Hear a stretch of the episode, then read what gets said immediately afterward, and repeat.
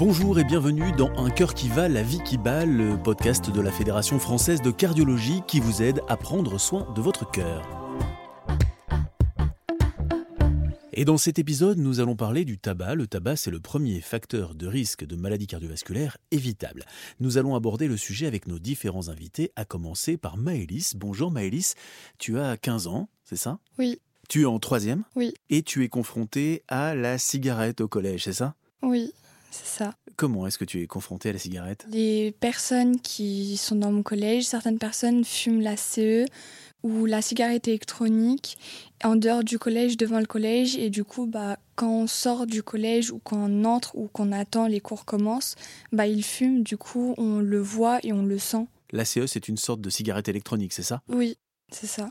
Et est-ce qu'ils fument des vraies cigarettes? Je sais qu'il y en a certains qui ont déjà goûté, mais je ne suis pas sûre qu'ils en fument euh, au quotidien. Et toi, est-ce que ça t'a déjà tenté de goûter, de voir ce que ça faisait? Non, ça m'a jamais tenté. Et pourquoi ça t'a jamais tenté? Parce que euh, mon beau-père est fumeur. Je vois ce qu'il y a écrit sur les paquets de tabac. Je vois les conséquences et même les conséquences sur la santé. J'ai pu en lire et je les vois aussi, par exemple, à force de fumer, on a des dents jaunes. Il y a l'odeur aussi qui est pas forcément agréable. Ça me tente pas de ressembler à ça quand je serai plus grande. Tu connais d'autres conséquences sur la santé, notamment la santé des femmes? Oui, je sais qu'elle a des conséquences sur le cancer du sein, sur la fécondité ou sur la maternité. Et comme je veux pas être confrontée à tout ça quand je serai plus grande, bah, j'essaye de me tenir le plus loin possible de ces gens-là? Est-ce que c'est difficile d'échapper à cette mode du début du tabagisme? Bah, à mon sens, non. Parce que c'est, je pense que c'est une force de caractère à avoir, de dire que, d'affirmer qu'on est quelqu'un et de pas faire comme tout le monde. Mais après, je sais que on veut faire comme nos amis pour éviter de, d'être moqué ou, et du coup, ce qui peut nous inciter à le faire. En fait, ça dépend de chaque personne et de chaque groupe d'amis. En fait, c'est cool aujourd'hui de fumer? Pour certains, ils le pensent, mais pour moi, non, je pense pas. Je pense que ça a une- un impact sur notre santé quand on sera plus grand, même si on ne voit pas les effets tout de suite, on les verra dans quelques années et je veux pas de regrets. Si une de tes copines devait se mettre un jour à commencer à fumer, qu'est-ce que tu penses que tu lui dirais? Bah, j'essaierai de lui montrer que ça a des impacts dans notre vie future, que c'est pas forcément bon pour la santé et que bah vouloir faire comme les autres c'est bien, mais avoir une bonne santé c'est mieux. Merci beaucoup, Maëlys, pour ton témoignage. Alors, je suis maintenant en compagnie de Stéphanie sur son lieu de travail. Stéphanie, vous êtes restauratrice, vous étiez fumeuse. Comment est-ce que vous avez commencé à fumer? Bah, bêtement, je crois comme tout le monde, enfin comme beaucoup de jeunes euh, à l'adolescence, euh, on a des amis qui commencent à fumer, donc vous, ils vous disent tiens essaye, on veut faire euh, comme eux, donc on se met à fumer bêtement. Comment on se sent quand on fume au quotidien? En fait, la cigarette, euh, je pense, sert à, enfin, on, on donne l'impression de régler les problèmes quand on a un petit peu du stress, quand on a faim, quand on est énervé, quand on a eu un souci, tac, on prend, on prend la cigarette, euh, voilà, comme, euh, comment on peut dire, palliatif, euh, voilà, tout simplement. Est-ce que vous aviez conscience, quand vous fumiez, des risques que pouvait euh, induire la consommation de tabac? Effectivement, vieillissant, euh, oui, de plus en plus, parce qu'on se rend compte qu'on se met à tousser, on est de plus en plus dépendant, euh, qu'on est capable, si on n'a pas de cigarette, de tourner toute la nuit pour trouver un bureau de tabac ouvert, quand on est vraiment accro, qu'on a une mine de papier mâché le matin, qu'on est beaucoup plus fatigué aussi, ça fatigue. Euh, donc oui, on, on prend conscience et en plus on sait qu'effectivement ça fait du mal aux poumons et ça enclenche plein de maladies. Et donc vous avez eu un déclic, vous avez eu envie d'arrêter, pourquoi? Alors le déclic, ça a été d'abord mon fils, effectivement, qui à l'adolescence m'a dit maman arrête de fumer s'il te plaît. Et puis moi je prenais conscience que le matin, première chose que je faisais, c'est de me faire couler un café et d'allumer une cigarette. Donc euh, quand on en arrive là, j'ai pris conscience, je me suis dit là, euh, c'est le début de la fin, voilà. Et sans compter euh, la fatigue parce que fumer ça fatigue énormément. Ça a été difficile d'arrêter? Alors pour moi en fait non parce que mon expérience en fait je, je suis allée voir quelqu'un des gens qui vous font arrêter de fumer. Et donc euh, on est parti à trois euh, on a traversé la France pour aller chez ce monsieur qui habitait au fin fond de la campagne dans une maison. On a discuté pendant trois heures Et en partant de chez lui, il a dit écoutez, euh, ce soir, quand vous rentrez, essayez de ne pas fumer. Et normalement, demain matin, quand vous allez vous lever, ça devrait aller mieux. Vous devriez plus avoir envie de fumer. C'est exactement ce qui s'est passé. Et Dieu sait ce que je ne crois pas à toutes ces choses-là, mais pour moi, ça a marché. Juste après avoir arrêté de fumer, euh, est-ce que vous avez eu encore des moments difficiles, des envies? Plus d'envie. À partir de ce moment-là, plus du tout d'envie. Mais par contre, les trois semaines qui ont suivi, je m'énervais pour un rien. J'avais des accès de colère insupportables et je ne supportais plus du tout la moindre odeur de cigarette. Comment vous vous sentez maintenant par rapport à avant? Beaucoup mieux, le teint bien mieux, et beaucoup moins fatigué. J'ai récupéré, je pense, du souffle, même pour la marche, pour monter des escaliers, pour euh, aller faire une rando. C'est un bien-être incroyable. Merci beaucoup. De rien. Alors je me trouve maintenant en compagnie de Guillaume. Bonjour Guillaume. Bonjour. Guillaume, vous avez commencé à fumer adolescent, c'est ça? Tout à fait, j'ai commencé à l'âge de 15 ans. Pourquoi vous avez commencé à fumer? J'ai commencé sous l'influence d'un ami qui m'a proposé une cigarette. J'ai commencé une cigarette, deux cigarettes, trois cigarettes et puis le premier paquet. Comment vous vous sentiez quand vous fumiez? Bien sur le moment, je pense que c'est la jeunesse où on se sent détendu, c'est on a l'impression que ça règle des problèmes, le anti-stress, euh, ce qui n'est pas forcément vrai par la suite, on s'en rend compte, mais euh, c'était ça pour moi les atouts. Et un jour, vous vous êtes dit que vous aviez envie d'arrêter. Pourquoi est-ce que vous avez eu ce déclic? J'ai décidé d'arrêter pour plusieurs raisons. D'un point de vue déjà hygiénique, c'est-à-dire que l'odeur, niveau buccal, le fait de vivre aussi avec quelqu'un qui est non-fumeur, c'est un problème aussi pour, euh, pour cette personne-là. Et puis après pour la santé aussi beaucoup, que pulmonaire, cardiovasculaire. Vous aviez conscience des risques que vous preniez quand vous fumiez? J'en avais conscience, mais je pense qu'en fait, on n'en a pas vraiment, enfin, assez conscience qu'on fait. Moi qui suis en plus un sportif régulier, j'ai vu aussi, avec les années qui sont passées à fumer, j'ai vu mon souffle se réduire. C'était plus compliqué de répéter les efforts. Et l'arrêt de la cigarette, on voit tout de suite la différence. Comment est-ce que vous avez arrêté? J'ai arrêté progressivement en passant à, la vapoteuse, qui m'a permis en fait de garder ce geste, cette habitude. C'est vrai que c'est assez compliqué quand on est euh, addict, et de garder encore la nicotine. Donc d'abord progressivement, en réduisant la cigarette, en passant sur de la vapoteuse, et ensuite en passant sur exclusivement de la vapoteuse. Ça a été difficile? Étrangement, non. Ça a été assez simple pour moi. Euh, je sais que pour d'autres, pas forcément, mais pour moi, ça a été assez facile. Et comment vous vous sentez maintenant que vous fumez plus? Mieux. Au niveau sportif, déjà, euh, j'ai vu tout de suite les effets, mais au niveau hygiénique, l'odeur, l'essence, c'est-à-dire que même au niveau de l'odorat, euh, du goût, ça se redéveloppe, donc je me sens beaucoup mieux. Merci Guillaume. Merci à vous. Alors je me trouve en compagnie du professeur Daniel Thomas. Bonjour. Bonjour. Euh, professeur, vous étudiez, vous travaillez sur le tabac depuis des années. Le tabac, on le sait peu, mais c'est le premier facteur de risque de maladie cardiovasculaire, c'est cela? Effectivement, c'est un facteur de risque très important dans les maladies cardiovasculaires. C'est un facteur qui représente à peu près un quart des décès liés euh, au tabac. Et si on regarde également les maladies liées au tabac, si on regarde en particulier les hospitalisations, on s'aperçoit également que c'est à peu près 20% des hospitalisations dans des services de cardiologie euh, qui sont liées au fait que les gens sont fumeurs, tout simplement. Et ça, on le sait peu, en fait. On pense aux poumons quand on pense au tabac. Exactement, on pense aux poumons parce que comme on inhale la fumée du tabac, euh, les gens font le rapprochement euh, plus facilement avec les maladies pulmonaires, le cancer du poumon, les maladies respiratoires en général liées au tabac, plus qu'avec le cœur et les vaisseaux. Alors le tabac, il est dangereux parce que je le consomme très longtemps, pendant des années, ou est-ce qu'il est dangereux très vite? Le propre du tabac, en tant que facteur de risque cardiovasculaire, a une particularité par rapport aux autres facteurs de risque qui vont mettre du temps finalement à faire euh, leur œuvre sur les vaisseaux et donc sur les complications, euh, comme l'hypertension finalement qui va toucher plutôt des gens âgés, comme le, le cholestérol qui va abîmer les artères sur la durée. Le tabac a une particularité, c'est que ces mécanismes font que le tabac peut donner des accidents cardiovasculaires très précoces. En particulier, on sait que les infarctus du myocarde qui surviennent avant 50 ans dans ces infarctus, il y a à peu près 80% de fumeurs.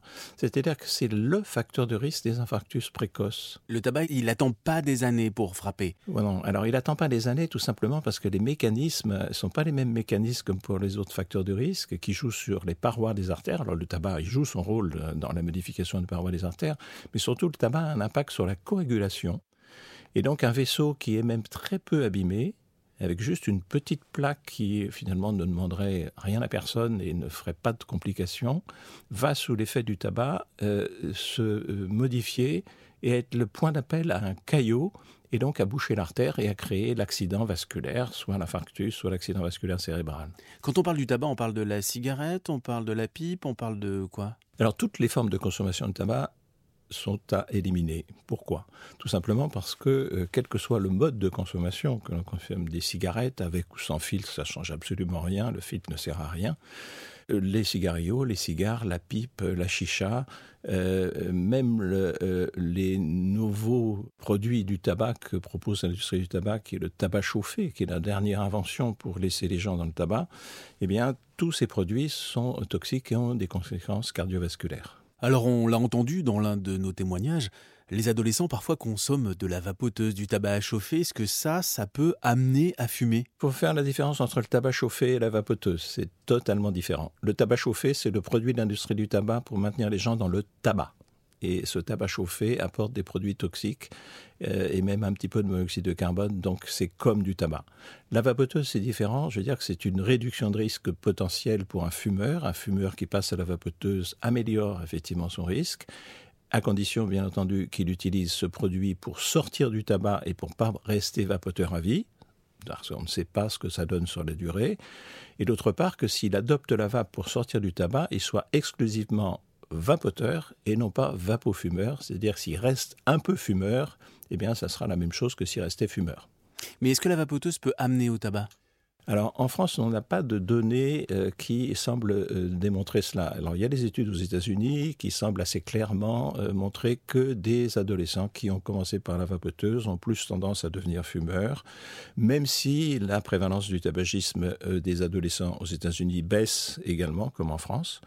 En France, on n'a pas cette corrélation entre l'adoption de la vape chez un adolescent et le fait de devenir fumeur, mais il faut rester vigilant, bien entendu, parce que l'industrie du tabac et l'industrie de la vapoteuse peut effectivement mettre sur le marché des produits qui sont des produits attirants pour les jeunes et qui, à ce moment-là, pourraient risquer effectivement non pas forcément de faire devenir fumeurs des vapoteurs, mais de les faire devenir dépendants à la vapoteuse à vie, ce qui n'est pas non plus une bonne chose. Si je fume une cigarette de temps en temps, si je ne fume pas mais que je vis avec un fumeur, j'ai autant de risques que si je fume 20 cigarettes? Alors, on n'a pas autant de risques, mais on a un risque qui est déjà très important. En l'occurrence, il n'y a pas de proportionnalité entre l'exposition, la consommation et le risque. Un exemple, une étude montre que la consommation de 1 à 5 cigarettes par jour, ce qui est le petit fumeur qui va vous dire mais je fume peu docteur, c'est la moitié du risque de 20. Donc vous voyez qu'il n'y a pas de proportionnalité. Et donc être petit fumeur ou être fumeur intermittent ou être exposé au quotidien ce qui ne devrait plus être le cas, sauf peut-être effectivement dans un contexte familial, au domicile, exposé à la fumée du tabac alors qu'on n'est pas fumeur, oui, ça comporte un risque. Et euh, le tabagisme passif, on sait, augmente de 30% le risque de faire un infarctus du myocarde si on y est soumis de façon régulière et permanente.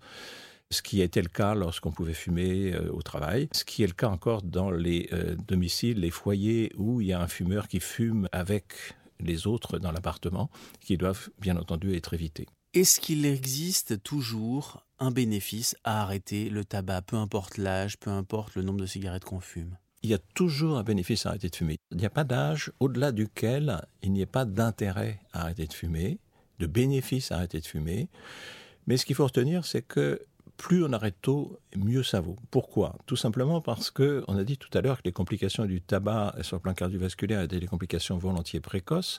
Et donc si on arrête tôt, ben déjà on va éviter cette précocité des complications. Et d'autre part, on va éviter que le tabac joue son rôle sur la durée, sur les parois des artères et donc sur les complications ultérieures. Donc arrêter tôt, c'est la garantie, quelque part, effectivement, de sortir totalement du risque cardiovasculaire euh, et si on arrête avant 30 ans, ben, je veux dire que finalement, on fait un très très bon pari en termes de risque et on n'a pas abîmé ses artères et on ne s'est pas mis dans la tranche d'âge dans laquelle le risque apparaît. Par contre, il ne faut pas décourager les gens qui sont âgés et fumeurs d'arrêter de fumer parce qu'ils ont toujours, toujours un intérêt à arrêter de fumer, y compris chez des gens qui ont déjà fait un accident et qui étaient fumeurs et qui ont fait cet accident parce qu'ils étaient fumeurs. Arrêter de fumer est pour eux primordial et certainement d'ailleurs la chose la plus importante dans leur prévention dite secondaire, c'est-à-dire après un accident, parce que c'est ce qui va faire la différence et les études montrent très bien que les gens qui restent fumeurs après un infarctus de myocarde sont ceux qui rechutent, qui refont l'accident ou qui font une autre complication du tabac, en l'occurrence un cancer du poumon alors qu'on a fait un infarctus déjà lié au tabac. Alors on parle d'arrêter, mais c'est difficile d'arrêter. Alors on a vu dans nos témoignages, euh, certains y arrivent plus ou moins facilement. Néanmoins, pourquoi est-ce que c'est si difficile d'arrêter de fumer? Alors c'est difficile d'arrêter de fumer tout simplement parce que dans le tabac, il y a, comme vous savez, de la nicotine. La nicotine, c'est pas le produit toxique dans le tabac. La nicotine ne donne ni l'infarctus ni le cancer du poumon. La nicotine, c'est ce qui rend le fumeur dépendant physiquement au tabac. C'est une drogue, le tabac. C'est une drogue dure. À peu près 80% de fumeurs sont vraiment dépendants de cette drogue alors, il y en a d'autres qui sont dépendants uniquement du geste, c'est la dépendance comportementale. Et donc, euh, arrêter de fumer est difficile parce que cette dépendance est extrêmement forte, au moins aussi forte comme dépendance que celle à des drogues illicites, comme la cocaïne, l'héroïne. Et donc, euh, quand on est fumeur et qu'on a du mal à arrêter de fumer, euh, c'est pas parce qu'on est faible, c'est pas parce qu'on n'a pas de volonté, ce que pensent beaucoup de fumeurs, c'est tout simplement parce qu'on est accro à cette drogue. Et donc il ne faut pas hésiter à demander de l'aide pour cela a aucune honte à cela. C'est une dépendance, c'est quelque chose sur lequel on doit être aidé, accompagné, suivi, et on y arrive. Et toutes les techniques sont bonnes et toutes les techniques ne fonctionnent pas sur tout le monde, je suppose? Il y a des techniques qui sont validées. En l'occurrence, des aides au sevrage tabagique qui sont validées. C'est la substitution nicotinique, les patchs ou les formes d'absorption buccale de nicotine qui vont pallier justement cette dépendance à la nicotine pendant le temps de désensibilisation du sujet qui va ne plus avoir les produits toxiques du tabac et qui aura la nicotine en substitution, en ayant au départ la bonne dose de façon à ce que ça marche parce que beaucoup de gens ont essayé les substituts, disent ça marche pas, bah, tout simplement parce qu'ils n'avaient pas la dose qui correspondait à leur consommation. Il y a des produits d'aide au sevrage et des médicaments également qui peuvent aider à sevrer. Et puis, il y a des techniques, disons, comportementales et qui sont des approches spécifiques et qui s'adressent spécifiquement à la dépendance comportementale du fumeur, le geste, l'habitude. Et ça, ça compte énormément pour certains fumeurs. Et puis, il y a d'autres techniques qui sont dites techniques alternatives. Alors, on peut les, citer. C'est une qui est très ancienne, qui est l'acupuncture. Euh, une plus en vogue actuellement, qui est l'hypnose. On parle aussi du laser, auriculothérapie laser. Toutes ces techniques-là sont des techniques qui ne sont pas validées. Mais on connaît tous autour de nous des gens qui ont utilisé ces techniques et ont pu arrêter de fumer et qui pensent que c'est cela qui les a fait arrêter de fumer. En fait, souvent, ce qu'il faut savoir, c'est que euh, la pratique de ces euh, techniques se fait avec des gens qui ont une grande capacité dans l'entretien motivationnel, euh, dans l'écoute, et qui font que le produit est un produit d'accompagnement. Et donc, il ne faut pas rejeter forcément ces produits, ces méthodes alternatives, mais se dire que ce ne sont pas les méthodes à mettre en priorité a priori, sauf cas particulier. L'idéal, je suppose, c'est de ne pas commencer Alors bien sûr, l'idéal, c'est de ne pas commencer. Et fort heureusement, on a, on a, on a un indice actuellement sur les, ados en France depuis 2000. On a une diminution progressive et régulière du nombre de fumeurs chez les ados. Et on, a cet objectif, et vous le savez, dans le programme national de lutte contre le tabac, euh, qui est mené par le gouvernement, c'est d'arriver à une génération sans tabac en 2032 et même euh, le président de la République, lors du plan cancer, euh, a dit même 2030, c'est-à-dire moins de 5% de fumeurs à 18 ans. Alors on y sera peut-être difficilement, mais c'est l'objectif qu'on doit se fixer et tout faire pour. Rapidement, on peut éviter combien d'accidents cardiovasculaires si euh, on arrête le tabac? Vous savez que le tabac, globalement, en France, fait 75 000 morts par an.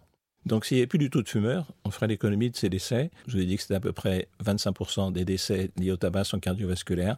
Donc faites le calcul, c'est un quart des 75 000 décès cardiovasculaires en moins. Et ça fait près de 19 000, ça fait beaucoup. Trois euh, conseils euh, à emporter chez nous que vous aimeriez communiquer à nos auditeurs? Si vous êtes fumeur, et vous avez certainement, puisque trois quarts, même plus, des fumeurs ont envie d'arrêter de fumer, n'hésitez pas à demander de l'aide. Ça, c'est le point le plus important.